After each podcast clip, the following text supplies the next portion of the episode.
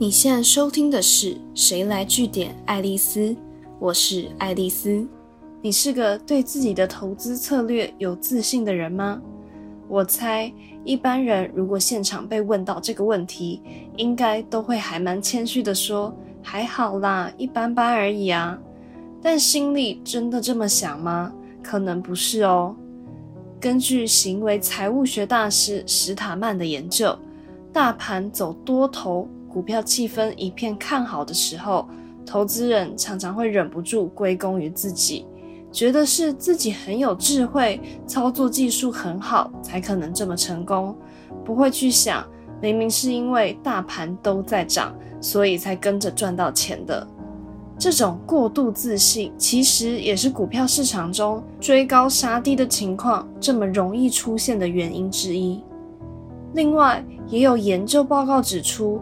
人们对于自己过去跟未来的投资绩效常常是过度高估，有高达三分之一的人觉得自己的表现比大盘好多了，但实际上的表现其实是落后平均值至少五趴，更别说还有四分之一的人是落后十五趴甚至更多。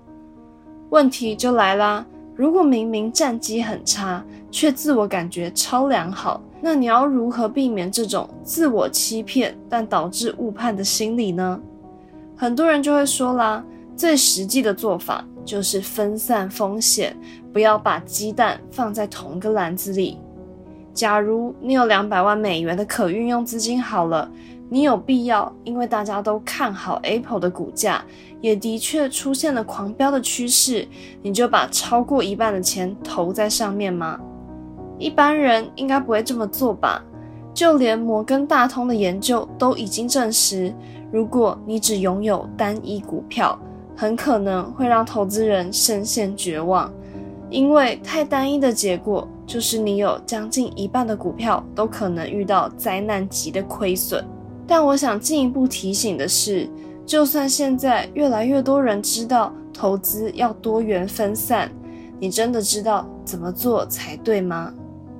首先要纠正大家一个观念，就是投资组合里的股票绝对不是越多越好。不要觉得要分散风险就来买个几百档股票好了，因为根据华盛顿大学的学者做的研究就发现，如果投资组合的股票超过二十档，多元分散的好处就会开始急速下降，纵效最高的时候。反而最常出现在十二到十八档股票的投资组合。另外，也跟大家分享投资大师们的做法，像是价值投资之父格拉汉，他的选法就比较直接，他会选的是十到三十档财务稳健的大型绩优股。相较之下，股王巴菲特稍微严谨一点，他秉持的观念是：如果你是知识投资人。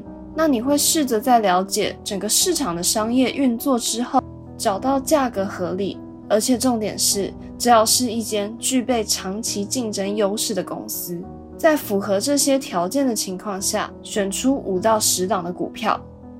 至于英国知名的经济学家凯因斯，他则是会觉得可以从相对熟悉的领域下手。选出十二或十三家你自认为还算了解的公司，而且他们的经营管理状况你是可以信得过。例如说，没有什么争议或弊案产生，也或者是你有认识内部的人或员工，知道公司内部实际的运作状况，通常会比较保险一点。最后再次提醒大家。鸡蛋不要放在同个篮子里的这句话，虽然是老掉牙的道理，但你要小心，聪明不要反被聪明误。真正了解什么叫做分散风险，才可能有效降低你的投资风险，同时迎来更多报酬。今天的节目就到这边，如果你喜欢今天的内容，记得按下追踪关注我，之后还有更多有趣的观察和新知要跟大家分享哦。谁来据点爱丽丝？我们下次见。